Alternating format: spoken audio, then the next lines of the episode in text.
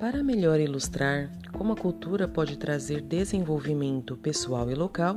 podemos tomar como base exemplos de bairros de São Paulo, onde existem coletivos ou agremiações culturais, fomentados com dinheiro público por meio de editais,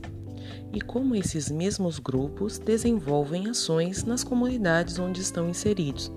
convocando seus moradores a conhecer e participar de seus projetos assim como despertar o olhar de apoiadores e investidores para afirmar essas ações como potencializadores na melhora da qualidade de vida no entorno.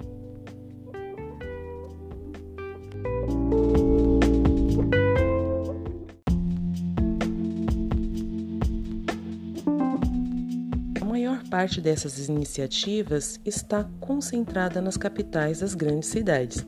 e municípios adjacentes padecem de investimentos. O papel do gestor cultural consiste em identificar essas demandas e, de maneira assertiva, propor projetos e a criação de fundos de verba que contemplem tais ações.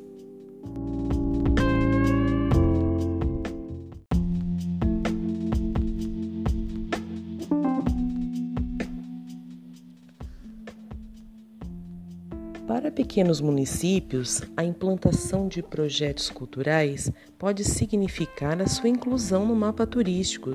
atrair investimentos em propostas sustentáveis e autônomas, movimentar a economia local por meio da geração de renda, além de criar indicativos de melhora na qualidade de vida de sua população, ao expressar-se pela arte e difusão de culturas e saberes.